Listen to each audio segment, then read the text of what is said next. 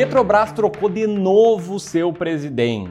Né? Tá parecendo um time de futebol, mas é a realidade. Hoje o José Mauro Coelho renunciou ao cargo de presidente da Petrobras. E você que está nesse vídeo aqui pode estar tá achando, caramba, eu tô num reprise aqui de um vídeo que o Camilo fez recentemente. Eu digo que não, tá? Isso aqui não é um reprise. Depois de mais ou menos dois meses, o novo presidente da Petrobras virou o antigo presidente da Petrobras e renunciou o cargo. Nesse vídeo eu vou te explicar essa história, te mostrar por que, que isso aconteceu, provavelmente, e trazer os impactos que isso traz para as ações da Petrobras e também vou responder aquela dúvida que pode surgir para ti, né? Que é, poxa, será que agora é uma grande oportunidade de comprar ações da Petrobras? Ou ainda, poxa, agora que eu vou ficar de fora mesmo, não dá mais, isso aí tá parecendo um time de futebol mesmo, os caras não levam nada a sério, eu tô fora. Enfim, eu vou tentar te dar as informações para que você consiga tomar melhor decisão. Se isso parece interessante para você, então presta muita atenção aqui nesse vídeo. Se você é clubista, eu sei que você vai dar ali aquele like para fazer esse vídeo chegar mais e mais pessoas. Aliás, nossos vídeos estão chegando longe ultimamente, hein? E se você não é clubista, te convido a virar um clubista, se inscrever no canal e clicar no sininho para receber notificação a cada vídeo nosso novo aqui no Clube do Valor. Tamo junto?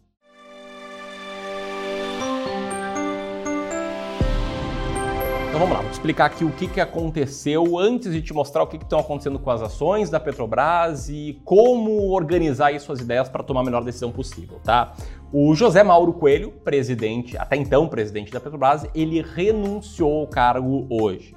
Né? Isso tudo aconteceu depois de uma semana bastante turbulenta aí para a Petrobras. Se você estava acompanhando as notícias da semana passada, deve ter notado que houve um reajuste de preço dos combustíveis seguindo os preços internacionais. Preços esses que há dias estavam sendo represados e assim que saiu essa notícia, foi anunciado esse novo reajuste para seguir aí os padrões internacionais. O governo aí, em ano eleitoral, né, que tende sempre a ser um pouco mais populista, achou que lá um absurdo né? O presidente da Câmara, o Arthur Lira, por exemplo, comentou: se a Petrobras decidir enfrentar o Brasil, ela que se prepare, né, num tom de ameaça.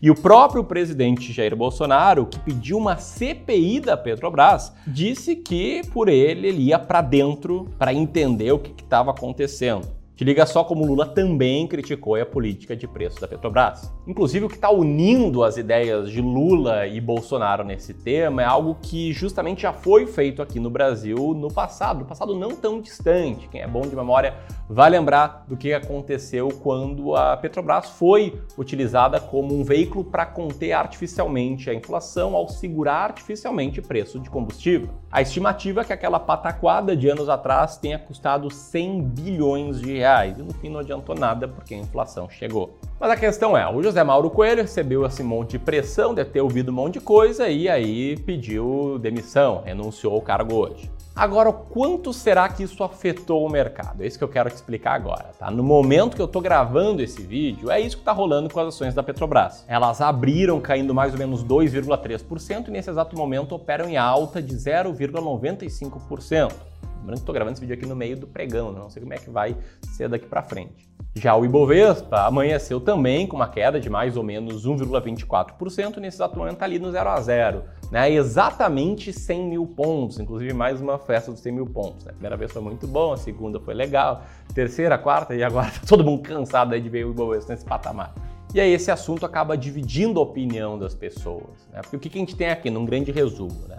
Os preços da gasolina estão altos no mundo todo, isso aqui não é só no Brasil. O petróleo subiu muito no passado recente. Todo mundo sabe que alterar preço dos combustíveis, segurar esses preços de forma artificialmente, não resolve o problema. E estamos em ano eleitoral em que todo mundo tende a falar o que a maioria das pessoas pensa. E a maioria das pessoas não é formada em economia, não entende de economia e acredita que é de boas ali segurar preço do combustível, é de boas o Estado interferir um monte na economia que não tem problema nenhum. Esquece do que aconteceu com a Argentina, o que aconteceu com Venezuela e vários outros casos, inclusive aqui passado recente no Brasil que eu já mostrei. Inclusive, lá no meu Instagram, eu postei um pouco mais cedo aí o resumo da notícia, e tem gente que acha que até um teatro teatro do governo, né? Que, tipo aquele cão que fica latindo, mas deixa as coisas rolarem normalmente.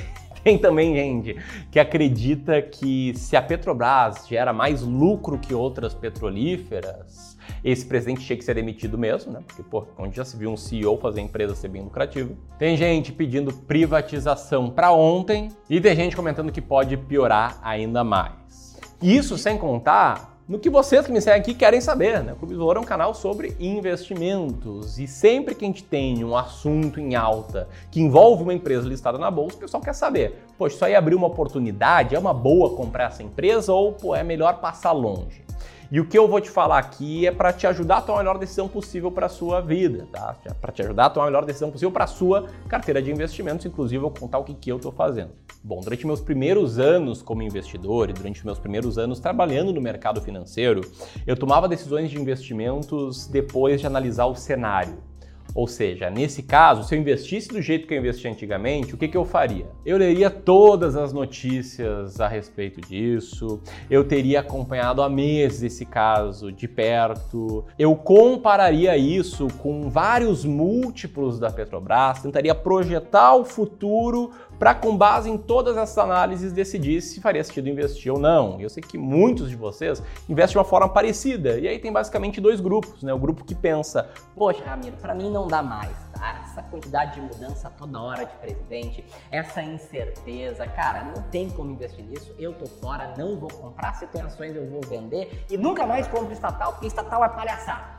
Assim como tem outro grupo que pode pensar, olha, é uma ação que está com múltiplos muito baixos, né? Eu olhei aqui, a relação de preço por lucro está 2,36 vezes, a relação de preço por valor patrimonial está 0,82, o dividend yield está muito alto, então eu acho que tudo isso está no preço. Enfim, são duas formas legítimas de pensar, que às vezes você pensa de um desses jeitos, comenta aqui, por favor. E enquanto você vai comentando, eu vou te explicar que hoje eu tomo decisões de uma forma muito diferente disso. É, eu analiso sim o que está acontecendo, analiso as notícias, principalmente porque eu sou educador financeiro além de gestor.